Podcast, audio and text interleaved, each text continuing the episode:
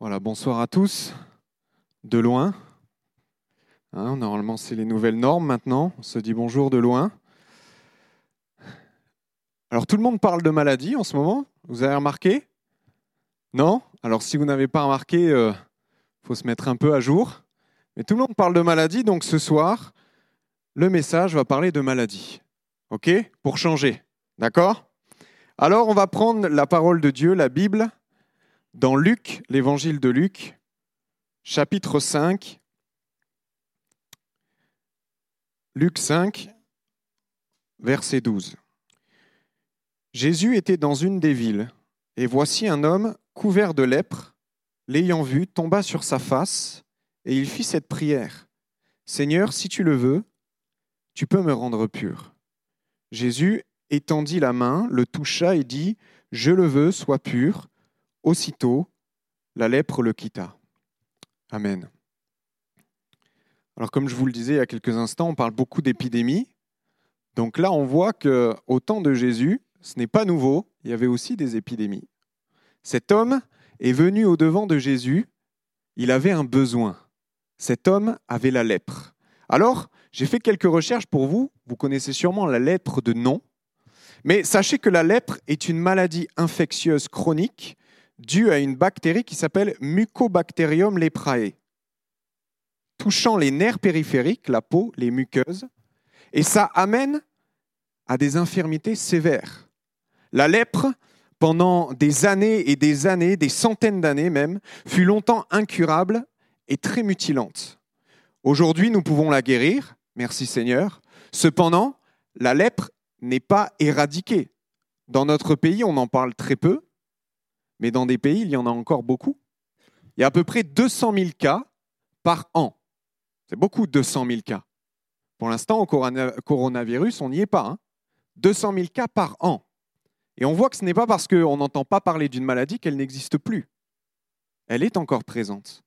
Et des hommes et des femmes en restent, même s'ils sont guéris, handicapés ou mutilés. C'est une maladie terrible, terrible. Cependant, la lèpre d'aujourd'hui n'est pas la lèpre du temps biblique.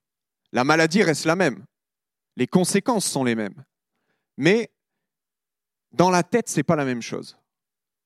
Pour les hommes du temps de Jésus particulièrement, la maladie de la lèpre était une maladie non pas naturelle, mais spirituelle.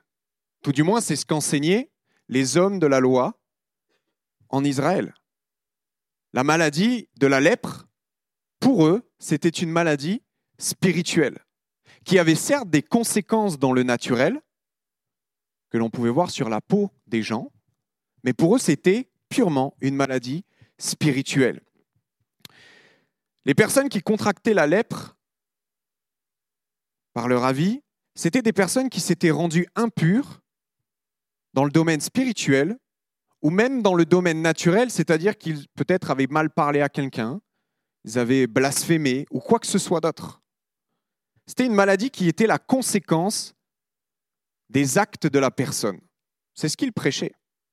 C'est pour cela que l'homme, le lépreux, qui va s'approcher de Jésus, vous l'aurez remarqué, ne va pas demander à Jésus de le guérir, il va le demander à Jésus de le purifier. C'est différent. Tout du moins pour cet homme, c'est différent. Parce que depuis tout jeune, alors je ne sais pas depuis quand il a eu la lèpre, mais en tout cas depuis qu'il a eu la lèpre, les hommes devaient lui dire, si tu as cela, c'est parce que tu as péché. Tu es un homme impur. Tu es quelqu'un qu'on ne peut pas t'approcher. Et finalement, cet homme a souffert et encore souffert de ces paroles-là. Dieu te punit à cause de tes actes. Il a dû bien des fois entendre cette phrase-là. La lèpre, au-delà de la maladie, c'était terrible parce qu'il y avait une grande exclusion sociale. Vous n'aviez plus le droit, ou tout du moins votre famille ne voulait plus vous voir. Donc vous perdiez votre famille, vos amis, votre travail, votre maison. Vous ne pouviez plus habiter dans le village. C'était impossible. Personne ne voulait de vous. Alors, bien plus tard, on les a appelés comme cela, mais c'était la même chose au temps de Jésus. On vous mettait en dehors de la ville. Les lépreux se réunissaient. Et on a appelé ça les léproseries. Peut-être vous connaissez ça, je crois que c'est en 1905, un truc comme ça que ça a été, euh, ce, mot a été placé. Une léproserie, un village en fait ou tout du moins une sorte d'hôpital, mais bon, c'était plus une prison pour lépreux. Ces gens perdaient absolument tout. Si tu es comme cela, c'est que tu as péché. Dieu te punit. Dire de telles phrases, à mon sens, c'est prendre un raccourci. Je ne sais pas comment aider la personne, alors je vais remettre la faute sur elle ou sur lui. C'est ta faute si tu es comme cela. Cela permet de cacher mon incompétence ou au pire, mon manque de compassion. C'est ta faute. C'est ta faute. Avec le temps, j'aimerais vous dire que les phrases changent, mais l'idée reste la même. Aujourd'hui, malheureusement, on peut souvent entendre, mais si tu n'es pas guéri, c'est parce que tu n'as pas la foi. On peut entendre ça parfois. Et ça peut détruire des vies. Ça peut détruire des vies. J'aimerais vous dire que dans 2 Rois 13, 14, il est dit Élisée était atteint de la maladie dont il mourut. Élisée, ce grand homme, ce grand prophète, le type de Christ par excellence, le seul qui a guéri un lépreux dans l'Ancien Testament. Il a multiplié les pains, il a séparé l'eau en deux, il a fait tant de choses. On pourrait en faire toute une liste. Et pourtant, cet homme-là, il est mort de maladie. On pourrait dire, Élisée, tu n'as pas la foi? Est-ce que quelqu'un aurait pu venir au devant d'Élisée et dire, Élisée, si tu n'es pas guéri, c'est parce que tu n'as pas la foi? Lui qui a vu l'armée céleste de ses yeux. Dire à un tel homme, tu n'as pas la foi, c'est une grande erreur. Et c'est encore une fois un raccourci. Quelque chose qui ne devrait pas être dans nos bouches. Parce que certes, et je le crois de tout mon cœur, Dieu guérit, mais parfois il prend son temps. Parce qu'il y a des choses derrière.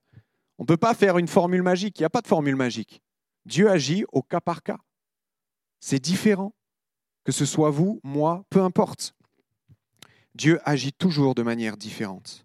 Alors, ce lépreux n'a pas pu se tourner vers ses semblables, vers les Israélites. Alors peut-être, c'est une supposition, ce n'est pas écrit, mais peut-être qu'il a essayé de se pencher, tout du moins, vers les Romains. Les médecins romains, gréco-romains, étaient bien meilleurs que les médecins hébreux. Simplement parce que, encore une fois, les Hébreux avaient tendance à tout spiritualiser, alors que les Romains étaient un peu plus rationnels. Donc ils avaient fait plus de découvertes dans le domaine de la médecine. Cependant, ces médecins-là n'échappaient pas à une certaine superstition. Cette superstition était là. Des sanctuaires dans tout, tout autour de la Méditerranée étaient dédiés au dieu Esculape, dieu gréco-romain de la médecine tout autour de la Méditerranée, mais aussi dans les provinces romaines. Et Israël était une province romaine. Il devait y avoir des sanctuaires qui avaient été construits, improvisés, je ne sais comment, par les Romains qui habitaient Israël. Alors les soins d'Esculape, ce dieu gréco-romain, il consistait à simplement se reposer. Hein C'est facile, voilà. Il suffit de se reposer pour être guéri. Il fallait faire des massages, il fallait changer d'alimentation, en réalité, les soins que les Romains voulaient faire, ça ressemble à nos vacances aujourd'hui. Hein. Ils avaient des sanctuaires et ce sanctuaire, c'était en fait des bains thermaux, thermales, ou je ne sais pas comment on dit, thermaux, oui, modernes. Du spa, quoi. En gros, c'est le spa. Voilà. C'est le spa d'aujourd'hui. Il y avait aussi, comme je vous l'ai dit, une thérapie qui consistait, ils appelaient ça l'incubation, à passer la nuit dans l'enceinte du temple en attendant une révélation par le biais d'un rêve. Il y avait un peu de médecine, mais il y avait aussi du spirituel dedans. Il faisait un peu un mélange à cette époque-là. Hein. Tout était mélangé. C'est dans ce contexte que Jésus va commencer à exercer son ministère de guérison entre les Romains et entre les Israélites. Tiraillé entre les deux nations. Tiraillé entre les deux peuples. Dans une société ignorante, mettant en avant la superstition et les rites. Contrairement à de nombreux médecins, Jésus, lui, est intervenu sans frais ni fanfare. C'était gratuit avec Jésus. Ce lépreux n'a pas payé. Aujourd'hui, on dirait des dépassements d'honoraires. À partir du moment où on est plus compétent que les voisins, aujourd'hui, les médecins font des dépassements d'honoraires. OK? Jésus n'a pas fait ça. Jésus n'a pas exercé ce droit qu'il aurait peut-être pu avoir. Les gens étaient guéris par lui. Les autres ne guérissaient pas, ils faisaient payer sans frais ni fanfare, sans rituel particulier qui aurait pu donner l'impression de constituer une clé pour accéder à une puissance de guérison magique. Vous avez remarqué que Jésus n'a quasiment jamais fait deux fois la même chose? Ce n'est pas pour rien. C'est parce que les rites étaient très ancrés à l'époque. Enfin, que tu fasses ça, tu lèves un bras, tu cours sur une jambe, etc. J'exagère, mais c'était un peu ça. Hein. Jésus, lui, une fois, a touché quelqu'un. Une autre fois, il a simplement donné une parole. Une autre fois, il a même mis de la boue sur les yeux d'un aveugle. À chaque fois, Jésus a changé sa manière de faire. Parce que il ne voulait pas que les gens s'attachent à la forme, mais il voulait que les gens s'attachent au fond. Il voulait que les gens s'attachent à son témoignage. Et son témoignage, c'était la prédication du royaume de Dieu. C'est ça l'important. Jésus a voulu souligner cela, et non pas sa manière de faire. C'est vers ce Jésus-là que ce lépreux s'est approché. Alors moi, je trouve ça surprenant, parce que ce lépreux, vous l'avez remarqué, c'est dans le chapitre 5 de Luc.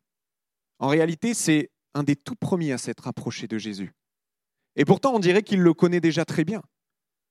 On dirait qu'il a déjà presque tout compris. Pourtant, Jésus n'a pas fait encore grand-chose de ce que l'on sait dans les évangiles, tout du moins. Mais lui, il s'approche, parce que certainement que ni de la part des Israélites et ni de la part des Romains, il n'a trouvé d'aide. Cet homme va vers Jésus, parce que Jésus, à ce moment précis, c'est son dernier espoir. Jésus représente le dernier espoir de cet homme.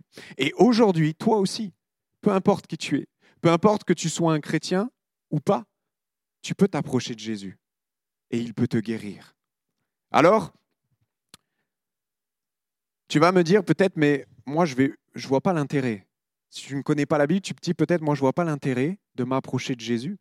Je ne suis pas lépreux j'en suis heureux pour toi. Mais la Bible nous enseigne et nous dit que l'homme est atteint d'une maladie spirituelle, une maladie dont il ne peut se défaire, une maladie qui n'épargne aucun d'entre nous.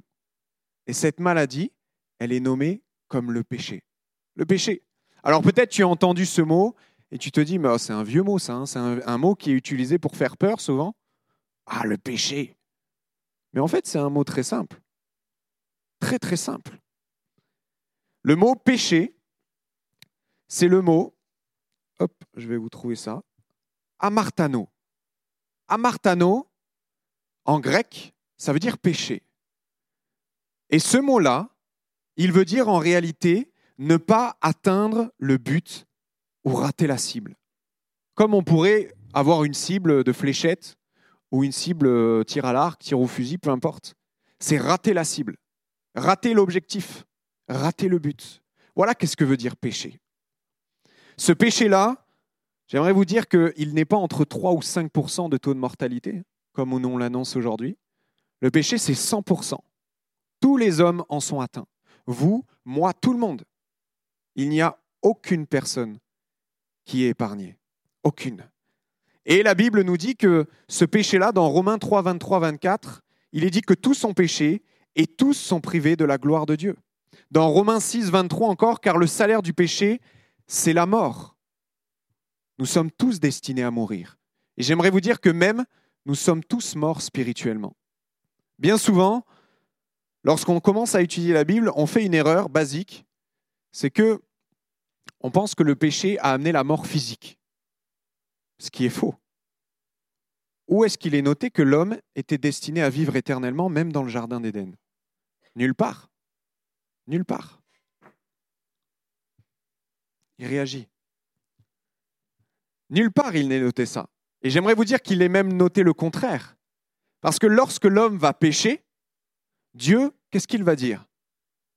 On va ôter l'homme du jardin avant qu'il mange le fruit de l'arbre de la vie et qu'il ne vive éternellement. Si Dieu a dit ça, c'est que l'homme n'était pas destiné à vivre éternellement. Il n'était pas destiné. Mais par contre, il était destiné à vivre éternellement avec Dieu. Ça, c'était une réalité. Il était destiné à vivre avec Dieu sur terre, mais aussi dans la présence de Dieu après cela. Cependant, le péché a tout effacé. Le péché, cette maladie que l'homme a contractée suite à la désobéissance, a effacé cela. Et comme le disait ce verset, alors nous avons hérité de la mort spirituelle, vous comme moi. Alors, si le péché, ce n'est ne pas atteindre le but, quel était le but de l'homme? Si on ne l'a pas atteint, quel était notre but? Ben, La Bible est claire là-dessus. Le but de l'homme, c'était de vivre en paix avec Dieu. De vivre avec Dieu chaque jour. Chaque jour que Dieu faisait, l'homme devait vivre avec lui en paix. Mais cependant, la soif de pouvoir de l'homme, rappelez-vous les paroles de Satan lorsqu'il a tenté Ève, puis après Adam, tu seras comme un Dieu, tu seras semblable à lui. Ce n'est pas arrivé, mais en plus de cela, on est tombé bien plus bas là où nous étions. Le péché nous a amené à la, la soif de pouvoir nous a amené à la désobéissance. Et la désobéissance a amené l'homme à une séparation définitive avec Dieu. Un fossé a été creusé entre Dieu et l'homme. La mort spirituelle, ce n'est rien de plus, le péché, ce n'est rien de plus que la créature qui est séparée du Créateur. Deux choses faites pour être ensemble ont été séparées. Alors cette mort spirituelle, depuis, amène l'homme à faire tout le contraire de ce que Dieu veut. Et on le voit dans notre monde. Notre monde est malade. Notre monde est entaché par tant de choses. Nous pouvons mettre tant de mots là-dessus. La soif de pouvoir, l'orgueil, la cupidité, tout ce que vous voulez. Et tout cela entraîne, comme une avalanche, plein d'autres cas. Les guerres, l'esclavage, la destruction de notre habitat naturel, tout ce que vous voulez. En fait, ça vient de là. Et cela, ça vient du péché, notre séparation d'avec Dieu. Parce que toutes ces choses, Dieu ne les a pas voulues ainsi. Si Dieu a créé la terre, ce n'est pas pour que nous la détruisions. Hein. ce n'est pas pour ça. Si Dieu a créé les humains, ce n'est pas pour qu'on s'entre-détruise, qu'on se fasse la guerre, qu'on se tue. Ce n'est pas pour cela. Si Dieu a créé les humains, ce n'est pas non plus pour que certains humains asservissent d'autres humains. Non, Dieu est un Dieu de paix, Dieu est un Dieu d'amour. Mais le péché nous a détournés de cette mission que nous avions. Alors la bonne nouvelle ce soir, après toutes ces mauvaises nouvelles, c'est que Jésus est venu afin de rétablir les choses. Jésus est venu afin de te purifier et de me purifier. Tu peux être dans ce cas comme ce lépreux et dire, mais est-ce que Jésus veut bien me guérir ce soir? C'est ce qu'a dit ce, ce lépreux. Si tu le veux, tu peux me rendre pur. C'est-à-dire, euh, peut-être que Jésus, tu ne le veux pas. Mais qu'a répondu Jésus? Je le veux. C'est tout, je le veux. Et Jésus, ce soir, si tu ne le connais pas, veut te rendre pur. Jésus veut pouvoir te débarrasser de l'esclavage du péché. Il veut pouvoir te rendre pur ce soir parce qu'il veut simplement renouer la relation avec toi. Il veut que le fossé qui a été créé par notre désobéissance puisse être effacé. Il veut pouvoir recréer toute chose comme à l'origine. Est-ce que je mérite qu'il le fasse? Non. Nous ne méritons rien, mais Dieu n'attend pas que nous le méritions pour s'approcher de nous. Il n'attend pas cela. S'il devait attendre que nous soyons parfaits, ben, il attendrait encore. Jésus ne serait jamais venu, parce que nous ne sommes pas parfaits. Aucun d'entre nous. Aucun d'entre nous. Mais Dieu n'attend pas à cela. Son amour pour nous est immense. Son amour pour toi est immense. Et ce soir, il veut s'approcher de toi. Mais toi, veux-tu t'approcher de lui? Dans Luc 4, 18, 19, si vous voulez bien, on va prendre ce texte. On va lire ce que, juste avant, c'est le verset juste avant, le chapitre juste avant. On va lire la mission que Jésus a reçue.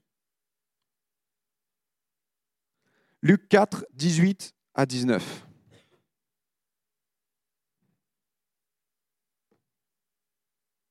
L'Esprit du Seigneur est sur moi, parce qu'il m'a oint pour annoncer une bonne nouvelle aux pauvres. La mission commence. Il m'a envoyé pour guérir ceux qui ont le cœur brisé, pour proclamer aux captifs la délivrance et aux aveugles le recouvrement de la vue, pour renvoyer libres les opprimés, pour publier une année de grâce du Seigneur. Voici la mission que Jésus a reçue du Père. On est loin du Dieu qui punit sans arrêt. On est loin du Dieu qui, sans cesse, attend que nous fassions la moindre petite erreur pour nous foudroyer. Ça, c'est l'image que les hommes ont voulu créer de Dieu.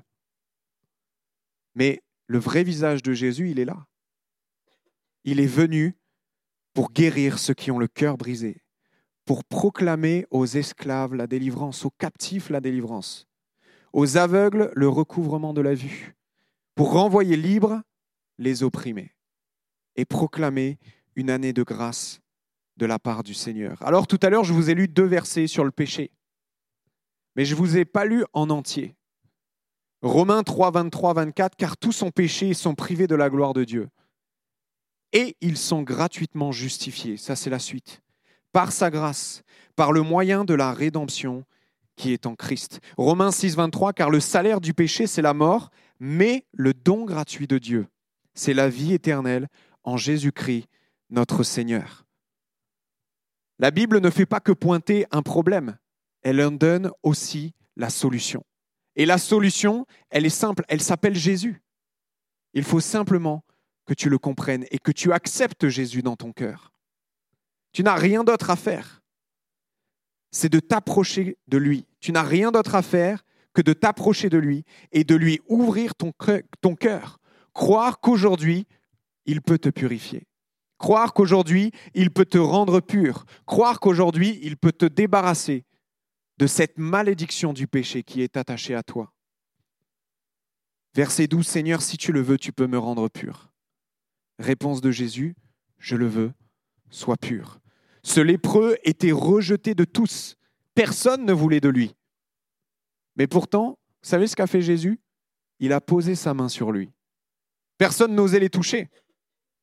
Personne ne voulait être malade, personne ne voulait devenir impur, comme les lépreux étaient impurs. Mais lui, Jésus n'a pas eu peur de cela.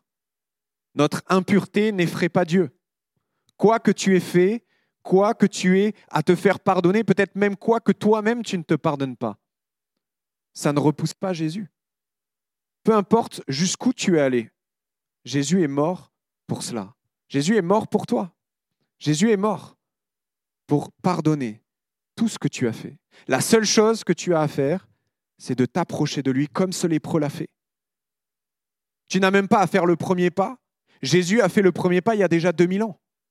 En venant sur cette terre, il a fait le premier pas. Oseras-tu t'approcher de Jésus? Oseras-tu le faire? Lui qui déteste le péché, j'aimerais te dire que pour toi, pour moi, il s'est fait pécher.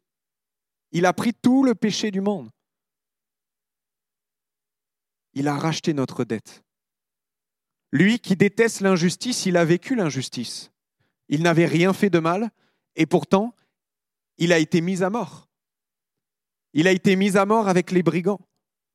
On l'a traité comme un paria. On l'a fouetté. On l'a maltraité. On lui a craché dessus. On lui a volé ce qu'il avait, le peu qu'il avait, ses vêtements. Tout lui a été pris afin que par la suite, il puisse tout te donner. C'est là ce que Jésus est, est venu faire. Qu'on lui prenne tout, afin qu'il puisse tout te donner. Lui qui n'était que bénédiction, a été fait malédiction pour chacun d'entre nous. La malédiction est retombée sur lui. C'est ce que nous dit la Bible. Tout cela pourquoi? Simplement parce qu'il t'aime. Es-tu prêt à l'aimer aussi? Oseras-tu t'approcher de lui, mais es-tu prêt à l'aimer aussi? C'est la question que j'aimerais te poser ce soir. Es-tu capable de faire cela? Es-tu capable de faire cela? Peut-être que tu te dis, et je vais finir avec ça, mais tellement de choses m'empêchent de m'approcher de lui. Tellement de choses. Mais ces barrières-là, tu es le seul à te les mettre. Dieu, il ne t'en met aucune. Il ne t'impose aucune barrière, aucun mur à franchir, aucun rite à effectuer. Rien de tout cela. Ce que tu penses devoir faire pour atteindre Dieu, c'est certainement peut-être ce que tu as entendu des hommes. Les hommes aiment toujours faire pour mériter. C'est difficile de croire que quelqu'un peut nous donner quelque chose sans arrière-pensée. C'est simple. On travaille, on a un salaire, on reçoit quelque chose. On ramène des bonnes notes, nos parents nous donnent des bonbons. Tout fonctionne comme cela. Si tu fais ça, tu auras ça. On nous a appris ça depuis tout jeune, depuis tout petit. Si tu me ramènes une bonne note, alors tu pourras aller avec tes copains, etc. Et ça grandit, ça grandit. Les choses, certes, n'ont pas la même mesure, mais elles restent sur la même base. Si tu me donnes tant d'argent, je te donnerai cette voiture, etc. Alors, dans notre cerveau est programmé le fait de faire pour mériter. Mais avec Dieu, ça ne marche pas comme ça. Parce que peu importe ce que tu fais, peu importe ce que tu vas faire, ou peu importe ce que tu penses faire, Dieu n'en a que faire de cela. Tu ne peux pas mériter ou tu ne peux pas simplement atteindre ne serait-ce qu'un petit peu Dieu par ton excellence, par tes efforts. Rien de tout cela n'a de poids face à Dieu. Il est Dieu, créateur de la terre, du ciel, de toutes choses, de l'univers. Tu penses que faire quelque chose, ça va l'impressionner? Non. Mais bien heureusement pour nous, il n'en a pas besoin. Parce que son amour est tellement grand qu'il te donne tout gratuitement. Rappelle-toi tout à l'heure le verset. C'est par sa grâce. La grâce est gratuite, le don gratuit de Dieu. Toute chose nous a été offerte. Mais comme tout cadeau, tu as le choix de le prendre, de le saisir ou de le laisser. On n'est jamais forcé à accepter un cadeau. Et Dieu ne fera jamais cela avec toi. Jamais il ne te forcera à saisir le cadeau qu'il veut te donner. C'est ton choix. Le choix de personne d'autre. On ne naît pas chrétien, mais on le devient. Et tu le deviens seulement si tu le souhaites. Dieu ne force personne et il ne te force pas. Alors simplement qu'on puisse baisser les têtes pendant que Gilles et Priscille reviennent, s'il vous plaît. J'aimerais faire un appel ce soir. J'aimerais te demander et te poser cette question. Oses-tu ce soir t'approcher de Jésus? Alors peut-être que ça va nécessiter du courage, mais ce lépreux aussi a fait preuve de courage. Ce lépreux aussi, en son temps, a dû rendre son courage à deux mains pour braver la foule, pour braver peut-être les moqueries, pour braver tout ce qui était autour de lui, afin de venir se prosterner aux pieds de Jésus. Est-ce que tu auras ce courage ce soir? Peut-être que tu as un besoin dans ta vie, tu te dis, mais, mais moi j'ai déjà accepté Jésus, mais j'ai quelque chose là qui traîne au fond de mon cœur, un poids, quelque chose que je n'arrive plus à porter seul. J'aimerais te dire que Jésus ce soir aussi peut poser la main sur ta difficulté. Jésus ce soir peut poser la main sur peut-être ton handicap. Jésus peut poser la main ce soir sur ton besoin. Peu importe quelle est la taille de ton besoin. Ton besoin ne sera jamais aussi grand que Dieu. Dieu peut tout faire. Dieu est tout puissant. Et Dieu ce soir veut agir dans ta vie. Dieu ce soir veut prendre ce qui est au fond de ton cœur et l'enlever. Ce poids qui est là, il veut l'enlever. Il veut te débarrasser de cela. Alors simplement, si tu es dans ce cas-là, si tu as un besoin, si tu veux accepter Jésus dans ton cœur, peu importe, alors lève la main, simplement, et on va prier ensemble. Amen. Amen. Gloire à Dieu. Vous pouvez rebaisser la main après. Seigneur, sois béni. Peut-être encore quelques-uns, peut-être encore une personne qui souhaite donner sa vie à Jésus ou qui a un besoin particulier. Amen. Gloire à Dieu. Amen. Amen. Seigneur, sois béni. Seigneur, je te prie pour toutes les mains qui se sont levées ce soir. Seigneur, je sais que tu es tout puissant, que tu es capable de tout. Notre imagination te limite, mais tu n'as aucune limite, Père. Parfois, nous sommes dans un cas, dans une situation, et nous ne savons pas comment nous en sortir. Alors, nos limitations, nous les attachons à toi. Nous disons, mais si moi, je ne sais pas comment faire, alors toi, Seigneur, tu ne sauras pas non plus. Mais ne fais pas cette erreur de croire que Dieu est un homme. Dieu est Dieu. Et toi, tu es toi. Laisse simplement Dieu agir. Seigneur Dieu, merci pour ta grâce, merci pour le don gratuit. Merci pour Jésus qui est venu sur cette terre. Je te prie pour ceux qui ont souhaité donner leur vie à toi. Ceux qui ont accepté de se laisser toucher par Jésus ce soir. Je te prie que tu puisses agir tu puisses bénir, tu puisses guérir, tu puisses secourir, Père. Tu en es capable. Que ton nom, Seigneur, soit béni. Amen.